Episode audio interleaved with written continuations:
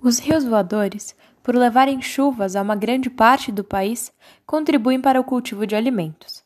As regiões Centro-Oeste, Sudeste e Sul são as mais importantes para a agricultura, uma das atividades comerciais com mais relevância na economia, já que é uma das principais exportações do Brasil.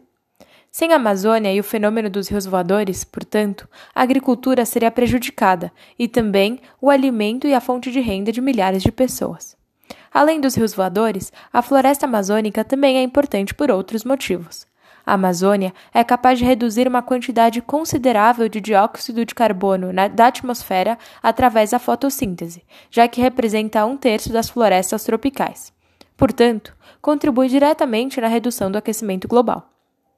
Ademais, são uma barreira natural contra incêndios pela sua umidade intensa e constante. Seus recursos hídricos também são bastante relevantes, afinal, representam 20% da água doce mundial. Também tem diversas hidrelétricas que fornecem energia para todo o Brasil, o terceiro país que mais usa energia proveniente da água. Além disso, a Amazônia também contribui indiretamente para as hidrelétricas de diferentes regiões do Brasil, através dos rios voadores, como já explicado.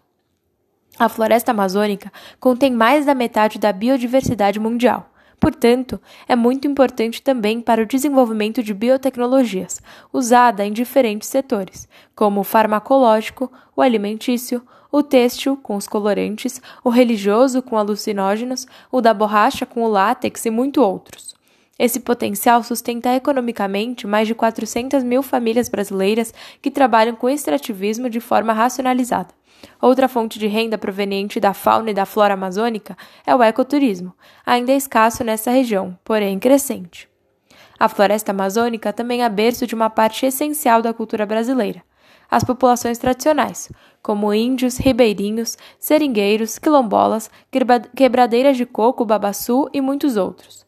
É a região que abriga a maior parte de terras indígenas, 424, e há mais de 60 referências de povos não contatados.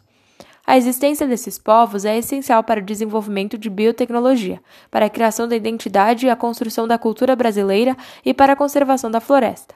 A relação desses povos com a natureza é muito mais harmoniosa que a relação da sociedade urbana industrial, que olha a natureza como um lucro. Portanto, os povos da floresta têm muito a ensinar sobre o papel do ser humano frente à natureza. Se a relação de todos for harmoniosa e a exploração desenfreada acabar, o alívio não será só por parte da floresta amazônica, mas também do planeta Terra e da humanidade.